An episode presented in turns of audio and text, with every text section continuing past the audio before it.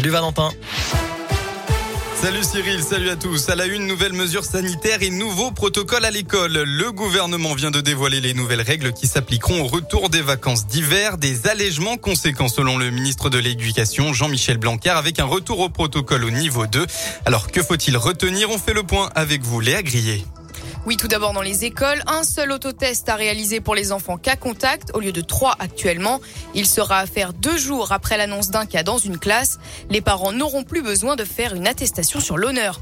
Plus de masques dans les cours de récréation pour les enfants comme pour les adultes, mais il restera obligatoire en classe. Plus de masques non plus pour les activités sportives à l'intérieur, à part s'il s'agit de sport de contact. À noter également que le brassage des élèves se fera par niveau et non plus par classe. Enfin, le port du masque ne sera plus obligatoire dans les lieux clos soumis au pass vaccinal à partir du 28 février, à part dans les transports.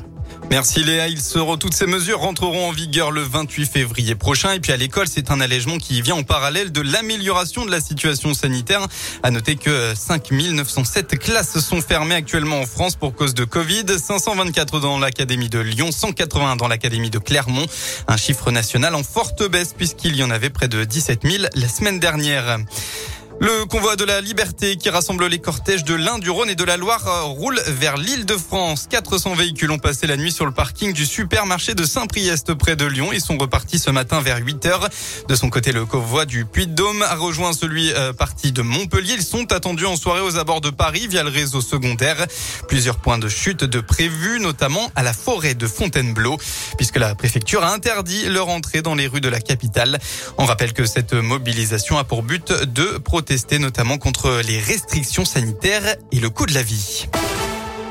Les sports en foot, Clermont-Saint-Etienne à guichet fermé. Et oui, tous les billets pour le derby de la 24e journée de Ligue 1 de football ont été vendus. Hein. Plus aucune place à vendre au stade Montpied pour ce match très important en vue du maintien. Les Verts viennent de battre Montpellier à domicile mais restent bons derniers. Nos Auvergnats sont 15e. Clermont-Saint, c'est donc ce dimanche à 15h.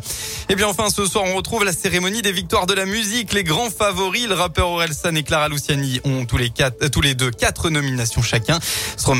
Président d'honneur. Et enfin, le duo Terre Noire originaire de Saint-Etienne sera lui en lice dans la catégorie révélation masculine.